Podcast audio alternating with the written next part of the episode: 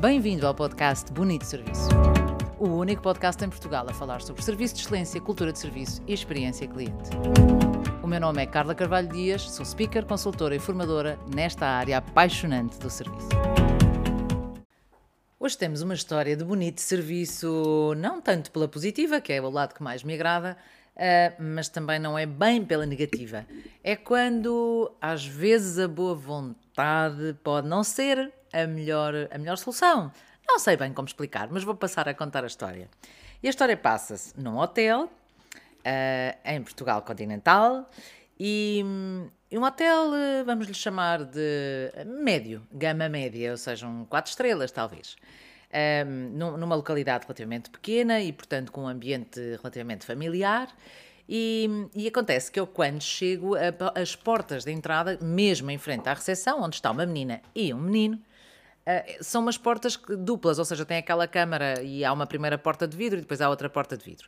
E nós chegamos tarde, bem tarde, e não havia lugar ali por perto, também não dava para parar o carro mesmo à porta, e eu comentei com o meu marido disse, olha, deixa-me aqui, eu levo as malas, e, e entretanto vou, vou fazendo check-in e vou, vou entrando.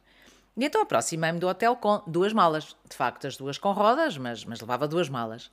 E o que acontece com aquelas duas malas é que não dava jeito nenhum a abrir a primeira porta e muito menos a passar da primeira para a segunda porta com a antecâmara, com as malas. Eh, eu acho que já conseguiram perceber mais ou menos o cenário, ou seja, a pessoa está cheia de tralha, até que abrir duas portas, segura uma e abre a outra. E eu estou nesta luta com as malas e com as portas, quando olho lá para dentro e vejo dois jovens olhar para mim. E pensei, mãe, então, mas ninguém me vem dar uma ajuda. E, e enquanto estava neste processo, porque foi, não foi fácil, eu, eu já nem sei se estava a olhar para eles, estava a ver como é que me safava com as malas. E já estava a pensar, mas eu vou ter que lhes dizer alguma coisa. Porque se os meus filhos fizessem isto, eu ia dizer, então, mas não te levantas para ajudar?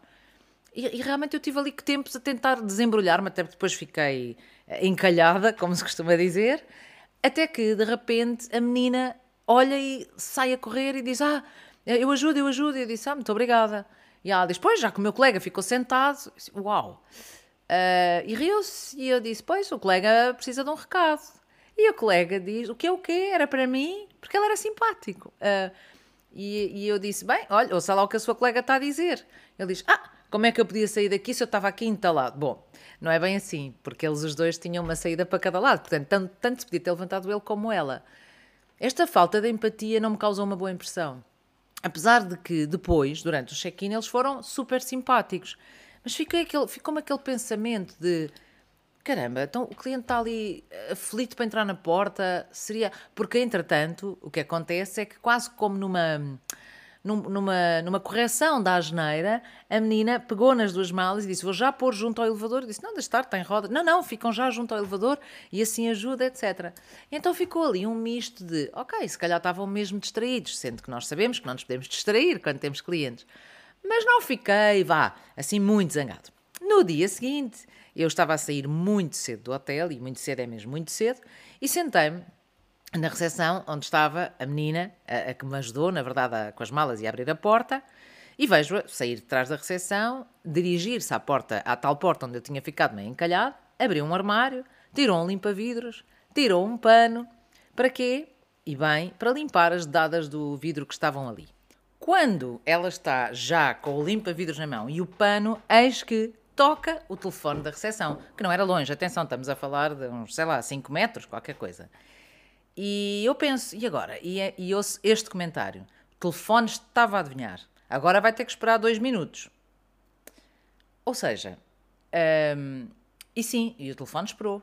E ela limpou o vidro, e o telefone continuou a tocar, e quando acabou de limpar o vidro, deu uma corrida para atender o telefone.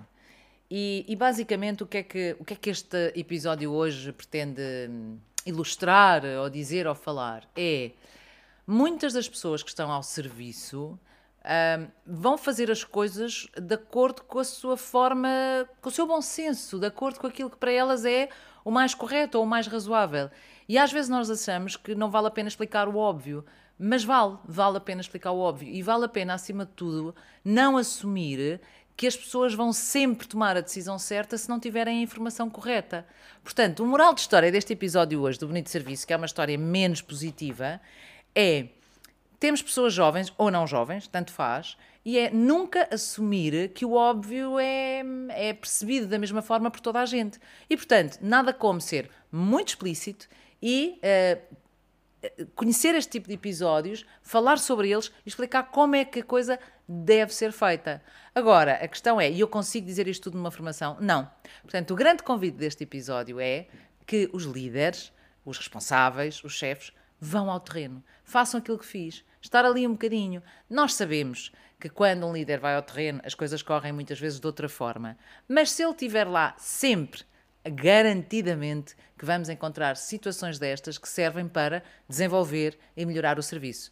Não posso dizer que fiquei chocada ou zangada com aquela menina, porque ela, na realidade, a boa vontade estava lá e o esforço também. O resultado é que pode não ter sido o melhor, particularmente para essa pessoa que estava ao telefone à espera, e, e, neste caso, para mim, que tentei abrir a porta e demorou muito até que alguém uh, corresse a ajudar-me ou a deitar-me uma mãozinha.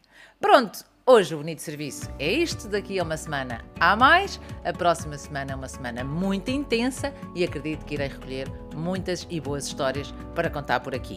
Quanto ao resto, já sabe, para mais episódios, vídeos, artigos, visite o meu site carlacarvalhodias.com, subscreva o blog e tenha uma excelente semana e, neste caso, um bom fim de semana.